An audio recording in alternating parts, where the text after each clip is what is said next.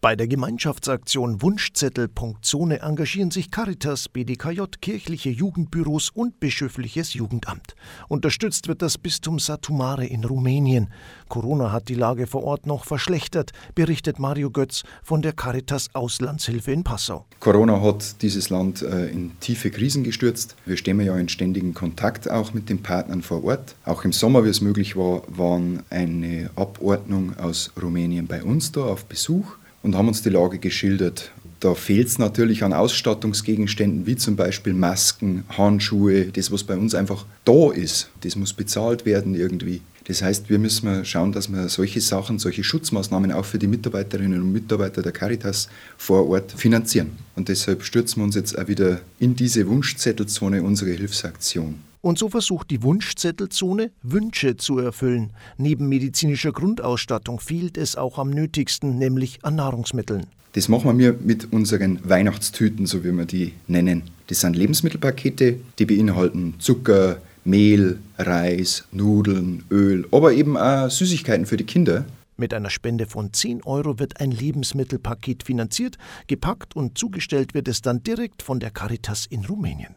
Eine weitere Möglichkeit, jetzt zu helfen, sind Pflegepatenschaften, erklärt Birgit Klein vom Bischöflichen Jugendamt im Bistum Passau. Also man kann Familien bzw. ältere Menschen unterstützen, indem man eine Patenschaft für die übernimmt, dass die Sozialstationen hinfahren und sie halt mit Medikamente und alles, was notwendig ist für die medizinische Versorgung, dass man das finanziell unterstützt. Wir haben eine Patenschaft auf einen Monat geplant. Mit 216 Euro ist quasi eine All-Inclusive-Versorgung des älteren Pflegebedürftigen gewährleistet. Das heißt, die Schwester der Sozialstation kommt wöchentlich zwei bis dreimal und kümmert sich um Essen, Kleidung, Holz zum Eiharzen, die ganzen Medikamente, und alles, was braucht wird, um das Leben in diesem Haus zu sichern. Ein weiterer Bereich sind Kinder- und Jugendhilfeeinrichtungen. Dort mangelt es in dieser für alle sehr schwierigen Zeit an allen Ecken und Enden. Dinge fehlen, die für uns selbstverständlich sind.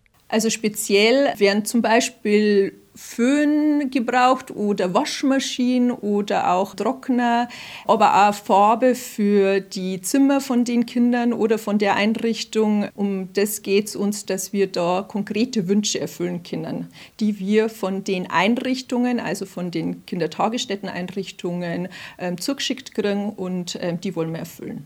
Wie kann ich helfen? Man kann sich zum Beispiel um einen der 50 aufgeführten Wünsche auf der Webseite annehmen, unter www.wunschzettel.zone.